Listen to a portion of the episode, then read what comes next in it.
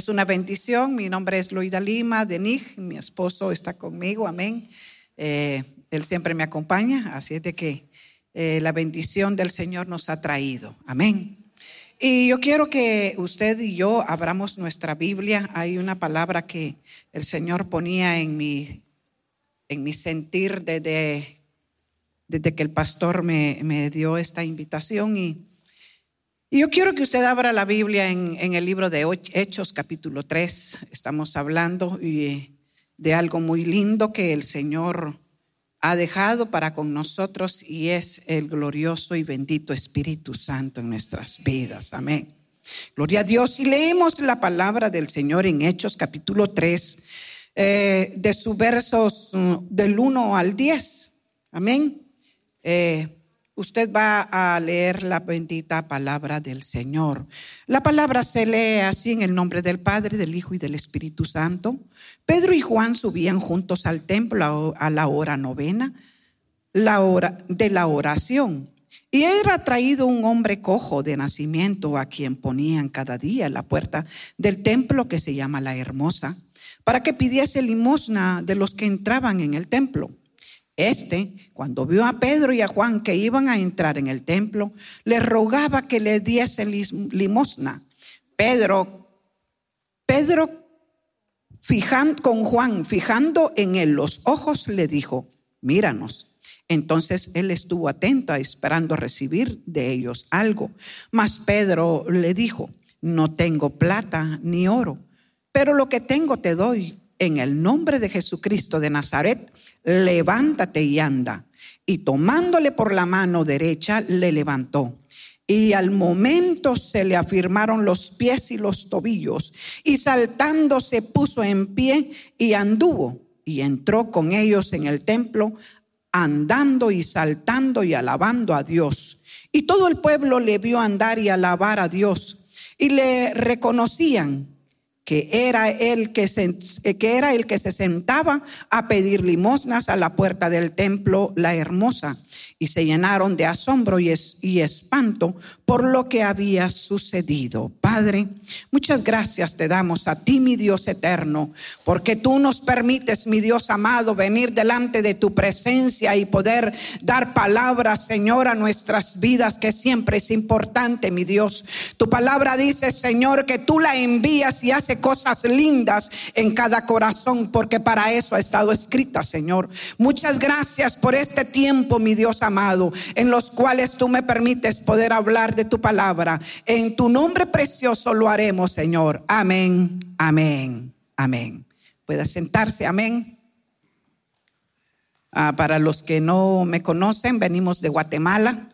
Gloria a Dios, ha sido un viaje muy, muy cansado, pero aquí estamos en el Señor, amén, para glorificar ese nombre maravilloso. Eh, quiero decirles, hermanos, que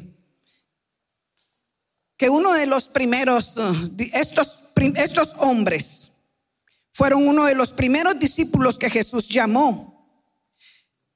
Y la verdad es de que muchas veces a nosotros nos cuesta uh, acudir a un llamado.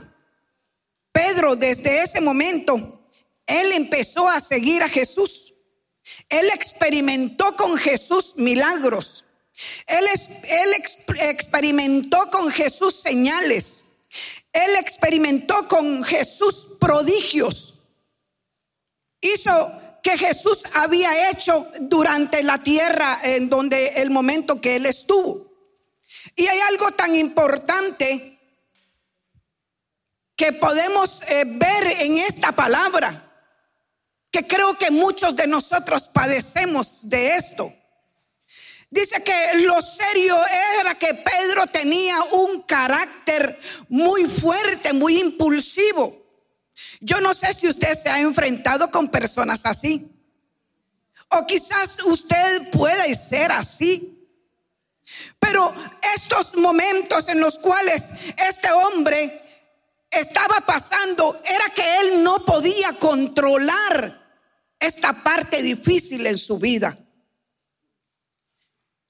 fue aquel a quien también Jesús le dijo, quítate delante de mí, Satanás.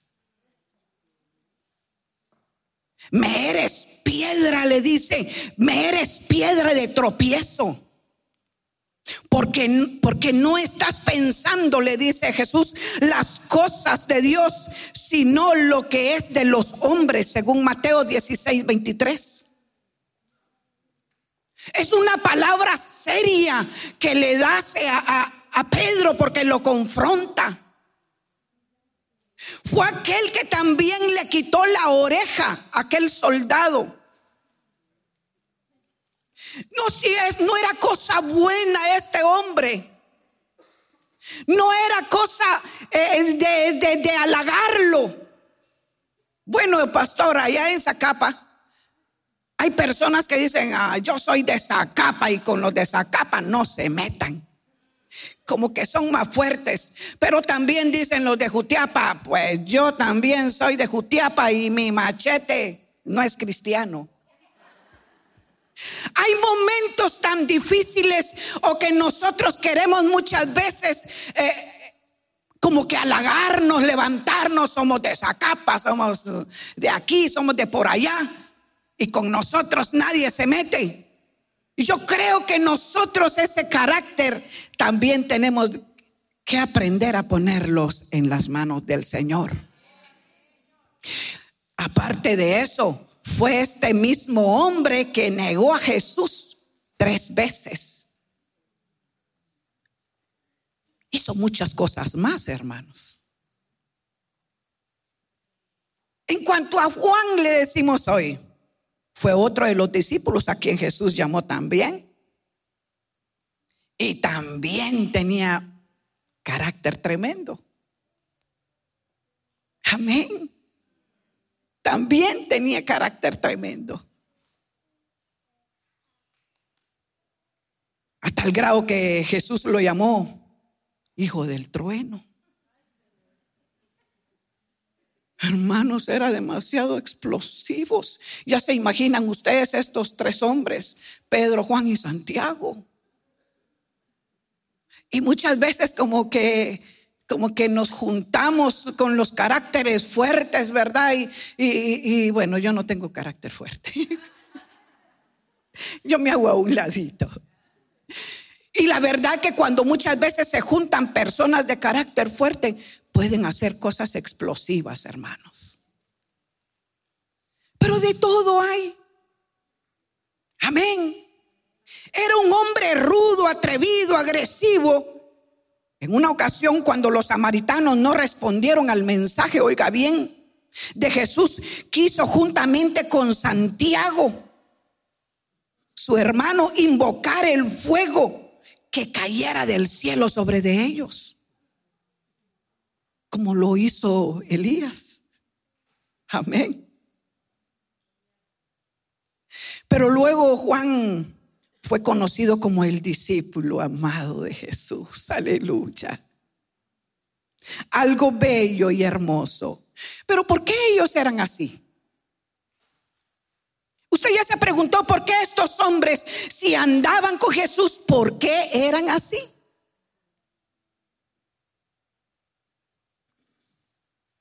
Y eran así, hermanos, porque porque el Espíritu Santo todavía no estaba con ellos. Ese espíritu que transforma. Ese espíritu que te confronta. Ese espíritu que te mueve a otra dimensión. El ministerio del Espíritu Santo no había iniciado todavía. Porque antes que descendiese era necesario que Jesús, oiga bien, cumpliera su ministerio terrenal. Era necesario. Era necesario que Él fuera crucificado. Era necesario que Él muriera. Era necesario también que Él resucitara, aleluya. Era necesario que Él también ascendiera, aleluya, a ese nuevo cielo para Él. Todo esto tenía que pasar, mis amores, para que el Espíritu Santo descendiera y tomara ese lugar preciso en la vida de la iglesia. Porque era gente, hermanos, que estaba con Jesús, pero que no quería aprender nada del buen ejemplo a seguir de Jesús. Entonces podemos ver de que ellos no habían sido bautizados con el Espíritu Santo. Qué importante es que el Espíritu Santo usted lo experimente en su vida. Pero cuando el Espíritu Santo descendió en el día del Pentecostés, hubo algo lindo y especial ahí. Hubo ese poder transformador en la vida de las personas. Aleluya. Su palabra que dentro oh, de esos 120 cayó ese poder divino del Espíritu Santo en sus vidas porque estaban esperando ese momento glorioso. El Señor se los dijo poco antes. Pedro y Juan estaban en ese mover también. Gloria a Dios. Ellos iban a experimentar un cambio en sus vidas. Ellos iban a saber por qué motivo estaban ellos ahí reunidos. Ellos llevarían quizás tiempo imaginándose cuándo va a ser ese mover, en qué momento nos vamos a reunir. Qué glorioso, hermanos. Porque nosotros como hijos de Dios también tenemos que aprender a buscar, oiga bien, a buscar ese poder que está para usted y para mí siempre. Sometámonos a Dios, sometámonos a su poder, sometámonos a esta búsqueda. Sabe, hermanos, sin el actuar del Espíritu Santo, sin el mover del Espíritu Santo en la iglesia, la iglesia es muerta. Cuando yo empiezo a sentir eso, le digo, Señor, Señor, ¿qué pasa? ¿Qué pasa con el pueblo, Señor? Si estamos haciendo tu obra. Y nosotros como pastores nos adolecemos por eso. Nos duele. Y luego le digo a mi esposo, papá, sentiste qué opresión la que había. Sí, me dice. Y la verdad que el Espíritu Santo es tan bello y especial en nosotros que también está aquí para que tú lo recibas hoy. Después de ser llenos del Espíritu Santo en el día del Pentecostés, esos mismos discípulos, oiga bien, que eran impulsados por sus propios instintos, ahora podían ver totalmente a un Pedro diferente, a un Juan diferente. De tal grado que Pedro se levantó en defensa de sus compañeros en el primer discurso que se añadieron tres mil almas. Ahí se vio el cambio. Ahí se mira el poder transformador de Dios en la vida de este hombre. Porque surgió algo dentro de él que empezó con autoridad, fe, para poder impulsar ese mensaje y haberse ganado tres mil almas para Cristo. Qué lindo. Amén. Por eso es de que en el capítulo 3, en el, en el ministerio apostólico de Pedro, surge este milagro tan extraordinario, hermanos. Este milagro fue tan impactante en ese momento, porque la palabra del Señor nos dice que era un cojo de nacimiento. Amén un cojo de nacimiento en quien fue hecho el milagro. Y, esta persona, pues la conocía toda la gente.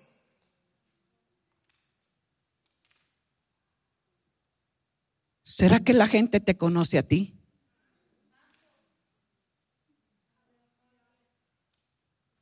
¿Será que la gente te conoce a ti? ¿Será que te conoce a ti? Porque a este hombre lo conocían. Sabían que era un cojo. Esta gente sabía perfectamente eh, los males de esta persona. Yo siempre le digo al Señor, Señor, tú me conoces y tú me has examinado muy bien y sabes perfectamente quién soy yo. Que quizás no he sido buena, Señor, pero estoy por misericordia delante de tu presencia. Porque ese espíritu transformador ha entrado en mi vida y yo doy testimonio de él en donde sea. La Biblia narra que Pedro y Juan iban a la oración, dice. Iban a la oración. Ellos vivían un, nuevo, un nuevo ah, una nueva decisión de buscar, eh, de estar metido en la presencia del Señor. Sabe, hermano, cuando uno muchas veces viene al altar del Señor y, y se mete en intimidad con el Señor, qué precioso tiempo. No es tiempo perdido. Es un tiempo donde usted siente que se descarga. Es un tiempo donde usted le dice al Señor, papaito lindo, aquí estoy, visítame, óyeme. Es ese tiempo en donde usted tiene que acercarse con el Señor. Ellos no iban a, a pasar ese tiempo perdido. Ellos iban a buscar esa presencia del Señor. Pero cuando ellos iban, dice la palabra, que le llevaron ahí ese cojo. Ellos empezaron a ver esa, a ese hombre de nacimiento y a quien siempre ponían a la puerta de ese templo. Tremendo es muchas veces, hermanos. Porque siempre hay personas que llegan con necesidades. Yo no sé si a usted le ha pasado. Le cuentan sus necesidades. Y quizás solamente le dice usted, va, sí hermano, hoy voy a orar por usted. Y solo le decimos que le vaya bien, hermano. Mira, ahí voy a orar por usted. Y quizás hay un billete de a 50 quetzales. Y quizás tengo ahí y después el Espíritu me dice, ¿por qué no le diste? Le tenías que dar. He aprendido a través del Espíritu Santo que el Espíritu Santo me, mueve para dar. Muchas veces lo tengo aquí en la mano cuando siento, me dice el Señor, a darlo a tal persona. Y me acerco, mi amor, Dios te bendiga. Te doy para tu panito. Y se ponen a llorar las personas. Porque ese es el mover que hace el Espíritu Santo en nosotros. Demasiados beneficios tiene el Espíritu Santo para nosotras. Para nosotros. Para que nosotros experimentemos eso, ese tiempo bello y especial que tenemos con el Señor. Le dice que le miraran a los ojos. Quizás Pedro no tenía dinero. O quizás no tenía Juan tampoco, ¿verdad? Quizás iban a la casa del Señor sin nada. Pero ese poder del Espíritu Santo que ellos habían recibido, ese poder fue el que hizo la obra perfecta sobre ese hombre, aleluya. Ese mismo poder está aquí para que Dios también venga y haga algo especial en tu vida. Ya deja esa carga. Este hombre jamás se imaginó que le hayan dicho esto. Jamás pasó por su mente, ay, qué bueno, me dijo que fijara los ojos en él, me van a dar. Pero rápido le dice, no tengo plata ni oro. Amén. Y dice la palabra del Señor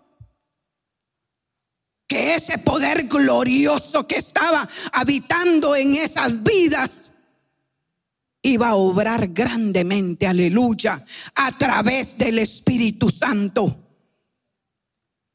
Me llama la atención esta parte donde dice que fijaron sus ojos en él. Ellos dos andaban el mismo mover. Ellos no vieron su discapacidad, ¿verdad? Como un obstáculo. Ellos fijaron sus ojos en Él porque sabían con certeza que algo, aleluya, maravilloso iba a pasar en la vida de este hombre. Nada más le dicen, míranos. Si usted nota que Pedro no vio el obstáculo de la discapacidad de este hombre, pero Pedro vio el poder moviéndose en la vida de él. Así que esto fue impresionante. Porque a quién no le gustaría que sus cosas se solucionaran inmediatamente. A mí me encantaría.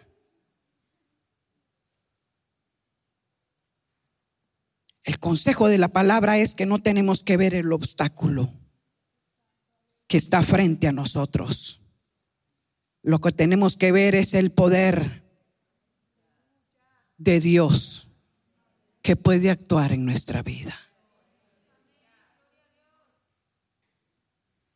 Es tan precioso. Fui bautizada con el Espíritu Santo de Dios de niña. Y fui pasada por procesos y he sido pasada por procesos diversos. Y quizás lo que más le duele a uno es la muerte de sus padres. Porque a mí me dolió muchísimo esto. Soy hija de pastores. Y el primero que, que, desapareció, porque todavía no lo hemos encontrado nunca, ya lleva como cuarenta y pico de años, él fue a predicar al Salvador y ya no lo encontramos en el tiempo de la guerrilla. Y yo no sé si usted me va a, yo creo que usted me va a entender, pero uno muchas veces como mujercita se acerca más al papá, ¿verdad? Y está uno con el papá, lo besa, lo abraza. Y a la mamá no mucho se le acerca uno de mujercita. Y yo veo que mis hijos se acercan, los varones se acercan más a mí también y me besan y mami te amo. Pero hay momentos en donde nosotras las mujeres eh, como que nos sentimos un poco, no sé, como rechazadas de nuestra mamá. Y me hizo tantísima falta mi viejo, porque mi viejito me peinaba. Pues eh, éramos seis y mi mamá eran muchos muchachos. Eran muchos hijos los de mi mami. Y mi papá nos peinaba. Igual pasaba ya en el caso, pues desapareció mi papá y, seguimos adelante. ¿Sabe qué es lo tremendo? Que en ese mismo caminar, casi mis, hijos, mis hermanos no siguieron a Jesús. Pero yo seguí con esa misma actitud de buscar al Señor en oración. Me ha encantado mucho estar postrada delante de su presencia que muchas veces son la una, las dos, las tres de la mañana y yo orando. Y hay una palabra tan especial para usted, pastor. Me decía el Señor que las oraciones que usted viene a hacer a este lugar han sido escuchadas. Que la iglesia está entrando en un mover diferente. Y que su hijo, el Señor lo ha ungido especialmente en ese mover especial porque han sido un consuelo ahora para ustedes y un descanso para ustedes. Y yo oraba por ti, mi hijo. Y sé lo especial que ha sido el Espíritu Santo con tu vida, mi amor. Sé lo especial que el Espíritu Santo te ha llevado y te ha llevado en muchas dimensiones, papá. Yo no sé qué va a hacer el Espíritu Santo, pero hay momentos en donde tú no puedes ni dormir, mi amor. Porque ese Espíritu te mueve a que estés de rodillas con Él. Ese poder del Espíritu Santo está acá. ¿Sabe por qué muchas veces nosotros los cristianos vivimos tan, decimos en, Guatemala esa palabra, tan aguados espiritualmente? Ay, hermana, es que ya no tengo ganas. Si no tienen ganas, porque no leen la palabra a diario? Si nuestro alimento espiritual es a diario, mi amor, no solo los domingos, no solo los días que hay culto. Tú tienes la obligación de meterte en ese tiempo con el Señor. Pero no quieren orar, no quieren leer, no quieren ser ejemplo. Si los beneficios del Espíritu Santo son muchos para nosotros, hermanas, son muchos. Pero no queremos. Miramos que alguien nos dice, ay, es que fíjese hermana que estoy enferma. Y sabe que yo también, hermana, fíjese que yo también estoy aquí y ahí, bla, bla, bla, bla, bla. Pero no le puedes decir con autoridad, ahora en el nombre de Jesús se sana. Porque no tienes esa preparación con el Espíritu Santo. Y tú tienes que tener ese mover del Espíritu Santo en tu vida. Yo les he inyectado a mis hijos, hermanas, la búsqueda del Señor de tal manera que los tengo que despertar, pastor. A las cuatro de la mañana he estado conectada con esas mujeres y en el primer nivel me pongo, Señor, mamá, hombre, yo quiero dormir, voy a ir a trabajar. Pues es tiempo de orar, mija. Y entonces me voy hacia abajo al primer nivel y empiezo, Señor, mamá, hombre, yo quiero dormir. Pero si no le metemos a nuestros hijos esto, pues no lo harán. Y cuando ya se van a trabajar, me meto a los cuartos. Padre, ahora, Espíritu Santo impacta en los corazones de estos hombres. Aquí vivimos tu siervo, Señor. Aquí estoy. Mis hijos tienen la, la vestidura tuya también, Señor. Y me meto al otro cuarto, Señor. Ahora yo limpio con tu presencia, con ese espíritu fresco. Ahí donde mi hijo se fue a trabajar, Señor. No nos hagamos sordos a las necesidades de nuestros hijos. Sabes, mi amor, hay momentos en donde yo entro con ellos y les doy un abrazo, les digo, mis amores, vení, mi amor. Te voy a dar un abrazo. Que el Señor me manda que te lo dé. Usted impacta. Impacte a los hijos suyos. Impacte a sus hijos. Ese Espíritu Santo también está para usted, hermano. Ay, es que yo soy muy mañoso, hermanas. Es que yo soy muy tremendo. Es que fíjese, si las obras de la carne son fuertes. La Biblia dice, amén, que esas obras de la carne son fuertes. Que la carne lucha con el espíritu y el espíritu lucha contra la carne. Pero esta carne se tiene que sujetar al espíritu divino de Cristo en nuestras vidas. Porque Cristo no va a venir a hacer algo eh, eh, eh, vergonzoso en nosotros. Hermanos, si somos hijos de Dios, tiremos todas las mañas que muchas veces tenemos. Eso que no nos deja caminar en fe. Eso que no nos permite que nosotros andemos bien. Eso que cuando vamos a un restaurante estamos ahí. Y si no estamos cantando las canciones, eso es vivir en la carne. Dígale al Señor, Señor, quiero crucificar esta carne. Quiero que se sujete a ti. Quiero ver tu gloria, Señor. Quiero ver tu gloria en mis hijos, en mis nietos. Mira, hermano, y como a los muchachos no les gusta leer la Biblia, pastor, les gusta más estar perdiendo el tiempo en eso, ¿verdad? Mira, hermano, ya ni comunicación con los padres hay, porque los patojos se encierran, ¿verdad? Ah, entonces, y como no hay tiempo para eso, empiezo. Empiezo entonces, hermanos. Y esta vieja está sentada en la mesa, ya les está dando de comer. Y empiezo. Proverbios capítulo tal. Ay, no, que ya va a empezar mi mamá. Mejor es el pobre que camina en integridad aquel de perversos labios y fatuo. ¿Qué quiere decir eso, mi hijo? Y le empiezo a decirle, dice el Señor que en palabras mías, hermanos. Mamá, hombre, me dice, ya, ya ni, ni comer lo dejamos a uno. Pues de una o de otra manera le mencionaré la palabra hasta que me muera. Sí, amén. Porque ese Espíritu Santo tiene que estar en mi vida. Y yo tengo que impactar en mi casa primero. Y el Espíritu Santo se ha derramado de una manera especial. Hasta que ellos vienen y, se doblegan. Si mamá necesitaba mucho esto.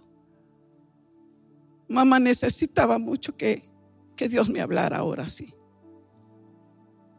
¿Por qué los hijos de los pastores muchas veces no quieren seguir el caminar? Porque miran tanta cosa. Miran tanta cosa que afectan a nuestros hijos, pastor. Y que en vez de que ellos salgan bien, ellos se ponen destruidos. Y por pura misericordia del Señor estamos.